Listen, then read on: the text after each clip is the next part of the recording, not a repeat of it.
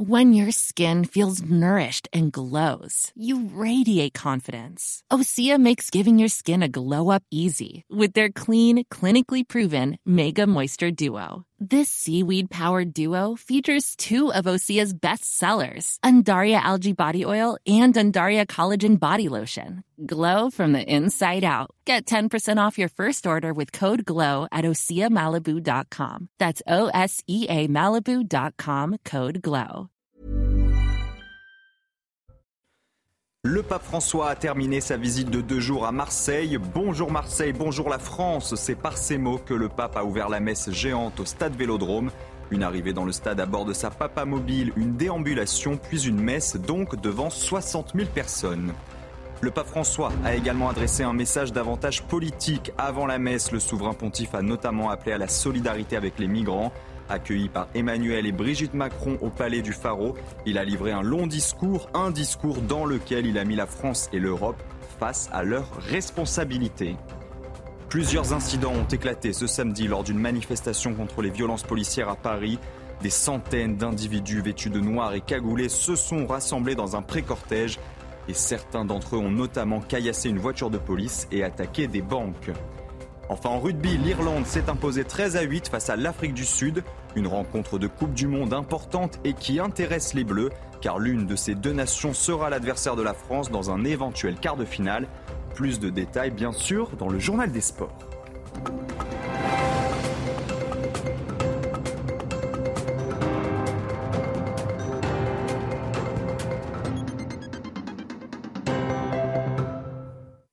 Bienvenue sur CNews, très heureux de vous retrouver pour l'édition de la nuit. Le pape François a donc terminé sa visite de deux jours à Marseille. Vous avez largement pu suivre cette dernière journée sur notre antenne. Bonjour Marseille, bonjour la France, c'est par ces mots que le souverain pontife a ouvert la messe géante au stade Vélodrome. Il est arrivé vers 16h dans le stade à bord de sa papa mobile. Une déambulation, puis une messe donc devant 60 000 personnes. Une journée historique racontée par Corentin Brio. Une avenue du Prado noire de monde. La foule a répondu présente pour apercevoir le pape, et notamment ses plus grands admirateurs, euphoriques. Je, moi je suis fan, on va voir le pape, c'est trop bien. J'ai l'impression d'aller à un concert, les jeunes On a l'ambiance, on n'a pas l'ambiance Lors de la Sainte Messe au Vélodrome, plus de 60 000 fidèles ont pu écouter le souverain pontife. Oui, j'ai vraiment péché. C'est pourquoi j'ai supplié la Vierge Vierge Marie, les sages et tous les saints, et vous aussi, frères et sœurs, d'y prier pour moi, le Seigneur notre Dieu. Et à la fin, l'émotion était au rendez-vous dans les paroles des chanceux qui ont pu assister à ce moment unique. Magique, magique, grandiose. Et super, super d'être venu, vraiment, vraiment content d'être là. C'est grand, un grand partage avec tout le monde et ça fait du bien. Avec les temps qui courent, ça fait du bien. Ah, C'était extraordinaire, voilà. Parce que le pape à Marseille, c'est vraiment, euh, c'est unique. Voilà, on est, on est, on est très fiers qu'il soit venu. Quand il est arrivé, euh, on a eu la chance de pouvoir le voir devant nous. C'est un grand honneur pour nous de pouvoir le voir et euh, qu'il ait pu parler en français aussi, c'est incroyable. Un week-end presque hors du temps pour toute une ville, fier de recevoir le pape, 500 ans après sa dernière visite. Et avant la messe, le pape François a notamment appelé à la solidarité, solidarité avec les migrants. Accueilli par Emmanuel et Brigitte Macron au palais du Pharaon, le souverain pontife a livré un long discours, un discours dans lequel il a mis la France et l'Europe face à leurs responsabilités. On écoute le pape François. Le port de Marseille est depuis des siècles une porte grande ouverte sur la mer, sur la France et sur l'Europe. Marseille a un grand port elle est une grande porte qui ne peut être fermée. Plusieurs ports méditerranéens, en revanche, se sont fermés. Et deux mots ont résonné, alimentant la peur des gens invasion et urgence. Et on ferme les ports. Mais ceux qui risquent leur vie en mer n'envahissent pas. Ils cherchent hospitalité. Ils cherchent de la vie. Quant à l'urgence, le phénomène migratoire n'est pas tant une urgence momentanée, toujours bonne à susciter une propagande alarmiste, mais un fait de notre temps. Un processus qui concerne trois continents autour de la Méditerranée et qui doit être géré avec une sage prévoyance, avec une responsabilité européenne capable de faire face aux difficultés objectives. Le pape François a également adressé un message davantage politique. Notre journaliste Johan Usaï était présent à Marseille pour cette visite de deux jours. Il vous la résume pour CNews. Dans l'entourage du président de la République, on se dit satisfait de cette visite du pape François qui aura duré un peu plus de 24 heures ici à Marseille. Emmanuel Macron qui a eu droit à un entretien en tête-à-tête avec le souverain pontife d'un peu plus d'une demi-heure. Il a évidemment été question des sujets internationaux comme la guerre en Ukraine ou encore la situation au Sahel, mais il a été question également des migrants. Le pape François est venu à Marseille avant tout pour se préoccuper de cette problématique. Le souverain pontife qui affirme que ceux qui risquent leur vie n'en pas, l'hospitalité. Le pape François qui appelle donc la France, les pays européens à accueillir davantage de migrants. Applaudissements de Gérald Darmanin qui se trouvait dans la salle lorsque le pape a prononcé son discours. Le ministre de l'Intérieur qui, il y a quelques jours, avait pourtant affirmé que la France n'accueillerait aucun migrant présent sur l'île de Lampedusa, à l'exception de ceux relevant du droit d'asile. Le président de la République qui a ensuite assisté à la messe célébrée par le pape François, accompagné de son épouse Brigitte Macron le couple présidentiel qui a ensuite raccompagné le souverain pontife jusqu'à son avion, le ramenant vers Rome. Et depuis le début de son pontificat en 2013, le pape François ne cesse de plaider en faveur de l'accueil des migrants.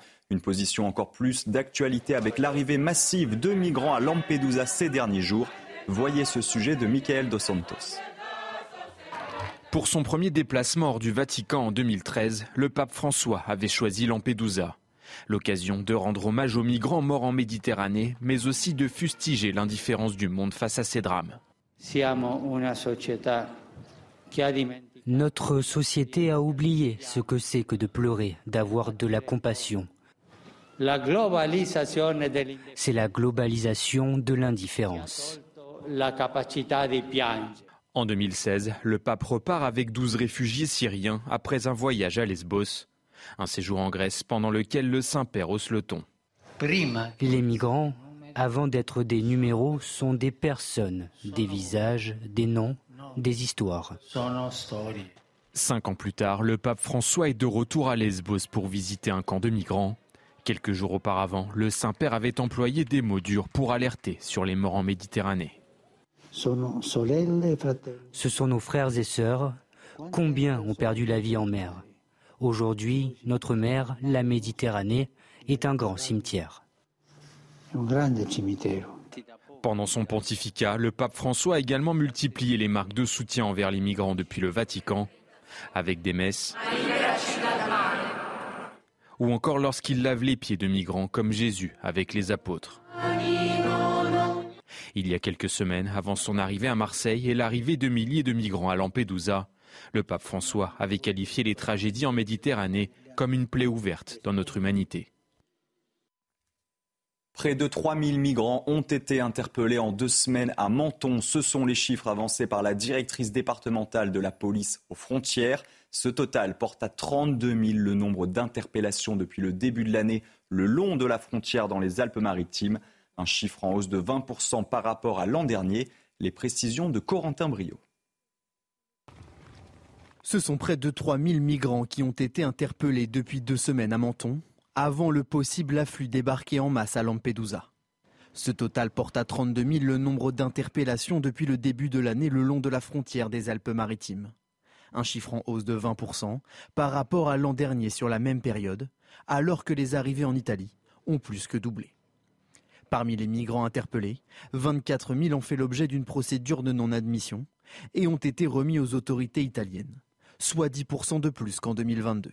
Beaucoup ont été comptabilisés plusieurs fois après avoir multiplié les tentatives. Les autres étaient des mineurs non accompagnés qui ne peuvent être refoulés et dont le nombre a bondi de 50% pour atteindre 5000 arrivées. Direction Paris à présent, où une école maternelle du 7e arrondissement de la ville est occupée par des migrants.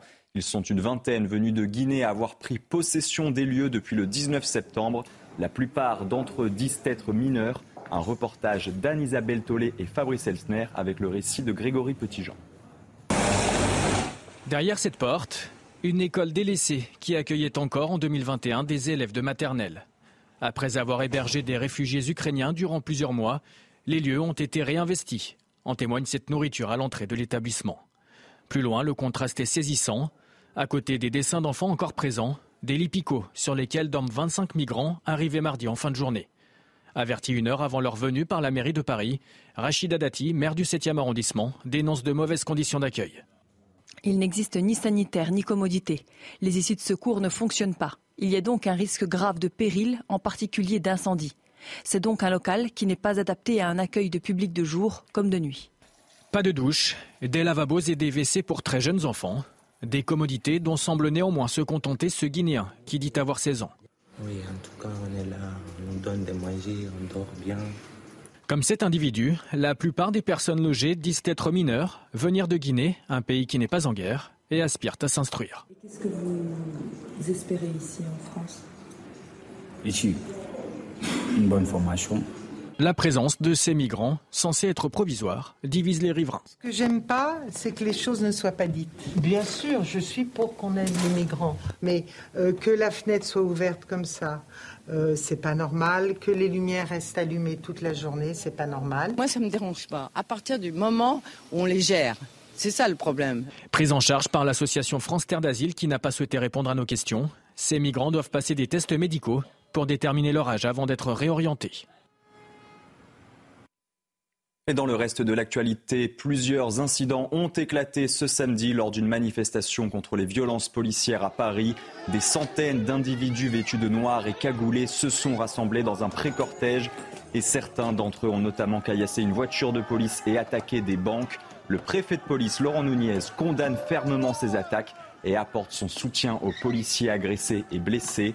Selon le ministère de l'Intérieur, plus de 31 000 personnes ont défilé en France, dont 9 000 à Paris Augustin Donadieu et Charles Pousseau étaient présents dans le cortège parisien. La scène est d'une extrême violence. Alors que le cortège progressait sur le boulevard de Clichy au nord de la capitale, cette voiture de police s'est retrouvée bloquée dans le trafic juste devant la tête de cortège. Très rapidement, des dizaines d'éléments radicaux armés de barres de fer et de divers projectiles prennent d'assaut le véhicule, avec à l'intérieur quatre policiers. Pris au piège, l'un d'eux décide de s'extraire de la voiture pour mettre en joue les agresseurs qui battent immédiatement en retraite. Malgré le déploiement de la Brave M, trois fonctionnaires ont été blessés dans l'attaque.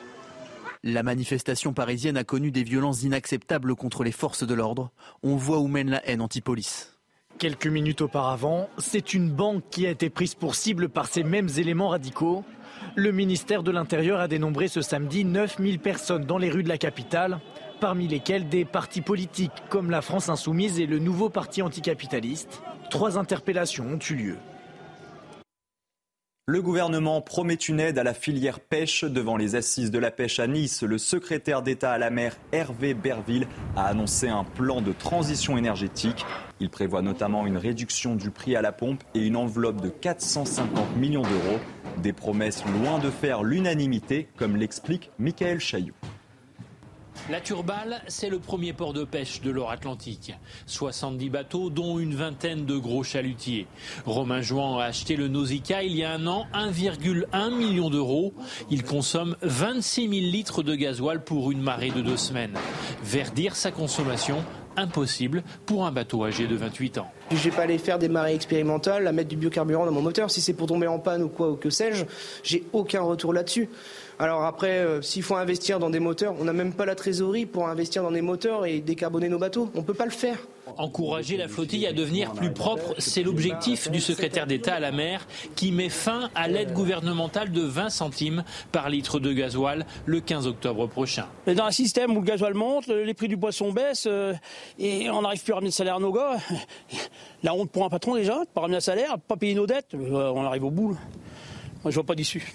Au-delà de 60 centimes le litre, sortir en mer pour un chalutier n'est pas rentable. Cette fin de semaine, il est à 90 centimes. Je crois qu'en six mois, il a pris euh, près de 40%. 15 octobre, euh, qu'est-ce qui va se passer euh, Ils vont 20 centimes sur le prix du carburant, c'est plus de 20% du, c'est 20% sur le prix, voilà. En plus avec un cours de poisson qui s'effondre, moi je pense que les gars vont rester à terre, hein, et puis bah, on va avoir des dépôts de bilan. Après le 15 octobre, Romain continuera de pêcher pour payer ses 10 000 euros de mensualité pour rembourser un bateau qu'il regrette d'avoir acheté il y a un an. Et dans l'actualité internationale, en Crimée, le gouverneur de Sébastopol met en garde contre la possibilité d'une nouvelle attaque, une attaque de missiles ukrainiens sur la ville. Kiev a frappé le quartier général de la flotte russe de la mer Noire. Le bilan est d'au moins un disparu. Cette région ukrainienne annexée en 2014 par Moscou est au cœur du dispositif militaire russe pour son invasion de l'Ukraine. Les premiers convois humanitaires arrivent dans la région du Haut-Karabakh. Un premier convoi de la Croix-Rouge internationale a notamment livré à la population 70 tonnes de nourriture et de médicaments. Après une offensive éclair, l'Azerbaïdjan et les séparatistes arméniens du Haut-Karabakh sont en cours de pourparlers. Et dans l'enquête du génocide au Rwanda en 1994, un ancien préfet rwandais a été mise en examen mardi à Paris pour complicité de génocide, complicité de crimes contre l'humanité et entente en vue de commettre ces crimes. Pierre Cayondo a été incarcéré. Il faisait l'objet d'une enquête en France depuis fin 2021. Une plainte d'un collectif de victimes avait été déposée à son encontre. Et puis retour en France avec la Technoparade qui a fêté ce samedi ses 25 ans. 25 ans, ça se fête sous le soleil parisien. Dance floor géant avant un défilé en rang sur fond de décibels.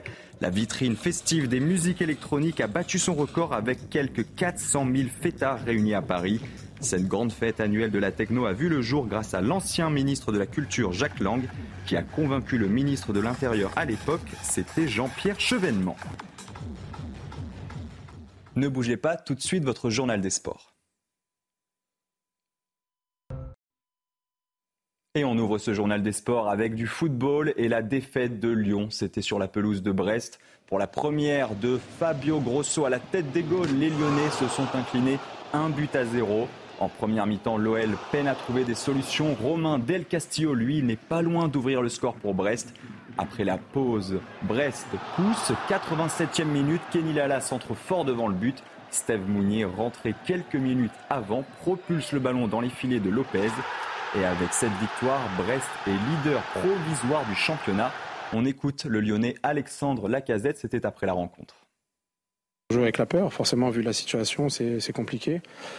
Euh, faire attention à ce que je dis parce que je peux être dérapé, mais c'est ça se répète, c'est toujours pareil chaque week-end. On se dit les mêmes choses, on parle dans le vestiaire et on fait encore les mêmes, euh, les mêmes choses sur le terrain. Donc c'est, c'est pas, pas facile, mais euh, c'est à nous de trouver la solution à l'intérieur.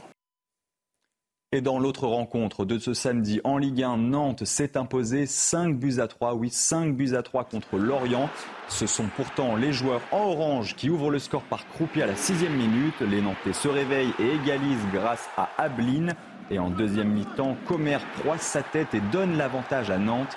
Dix minutes plus tard, Mohamed propulse le ballon en lucarne et donne deux buts d'avance aux Canaries. Fèvre réduit le score à la 75e minute avant que Mollet ne redonne de l'air à son équipe. Et en fin de match, Tossine fait reprendre espoir à Lorient, mais les Nantais arrachent le match grâce à un penalty de Simon à la 98e minute. On écoute Florent Mollet, c'était encore après la rencontre. C'est un match de, fou. Euh, je pense que c'est bien pour les spectateurs qui sont présents ici, ceux qui l'ont vu à la télé. On s'est fait un peu peur, nous, euh, sur, euh, voilà, sur la fin, parce qu'on est arrivé ce matin à l'abri à 3-1, on reprend un but à 3-2, on se met encore à l'abri à 4-2, on en reprend un encore à 4-3. C'est difficile, mais le plus important, c'est qu'on ait arraché cette victoire. Il le fallait après la, la performance aussi à Clermont. Et en rugby, Antoine Dupont a été opéré et fera son retour dans quelques jours au sein de l'équipe de France. Jeudi soir, le capitaine des Bleus a été victime d'une fracture de la mâchoire lors de la victoire contre la Namibie. L'encadrement espère pouvoir l'aligner lors du quart de finale. On fait le point avec Nathanaël Bro. Revoir Antoine Dupont à la Coupe du Monde semblait être une illusion après sa sortie prématurée jeudi soir. Ce matin, via communiqué, la fédération a fait renaître l'espoir. Suite à sa blessure, Antoine Dupont a été opéré le 22 septembre à 23h au CHU Purpan de Toulouse. D'ici quelques jours, il va ainsi pouvoir revenir au sein du 15 de France dans un processus de reprise sportive, progressive et sous contrôle médical. Le premier constat est donc médical. Le capitaine des Bleus a été victime d'une fracture déplacée maxillozygomatique, nécessitant obligatoirement une opération, comme l'explique ce confrère proche de Frédéric Lowers, qui a opéré Antoine Dupont. À partir du moment où il y a eu intervention chirurgicale, c'est qu'il y avait un petit déplacement et qu'il a fallu donc remettre le fragment en place et le maintenir avec une plaque et des vis. Le second constat est sportif. Et là, le meilleur joueur du monde en 2021 s'est montré confiant sur ses réseaux sociaux. Mais alors peut-on l'imaginer de retour pour un potentiel quart de finale? Euh, ça me semble risqué, le risque étant euh, de faire d'une fracture euh, somme toute banale jusqu'à présent quelque chose de beaucoup plus grave avec des conséquences plus embêtantes. C'est mm, pour moi presque incantatoire plus qu'autre chose, mais bon, voilà, après c'est de la politique, la politique de la fédération. Peut-être difficile pour elle de dire qu'il est out de la compétition, ne serait-ce que pour le moral de ses coéquipiers car Dupont est aussi le capitaine, le guide du 15 de France sur et en dehors du terrain. Et dans l'affiche de ce samedi soir, l'Irlande s'est imposée 13 à 8 face à l'Afrique du Sud. C'était au Stade de France. Les Springboks ouvrent le score à la 7 minute avec cette pénalité. Les Irlandais réagissent en fin de première période grâce à un essai transformé inscrit par Hansen. Et en seconde période, l'Irlande gère son match malgré un essai encaissé. Une pénalité de Crowley en fin de match scellera la victoire des hommes en vert. C'est la fin de ce journal, mais ne bougez pas, on se retrouve tout de suite pour une nouvelle édition. On reviendra notamment sur cette dernière journée du pape François à Marseille. Bonjour Marseille, bonjour la France, c'est par ces mots que le souverain pontife a ouvert la messe géante au stade Vélodrome. Une arrivée dans le stade à bord de sa papa mobile, une déambulation puis une messe donc devant 60 000 personnes.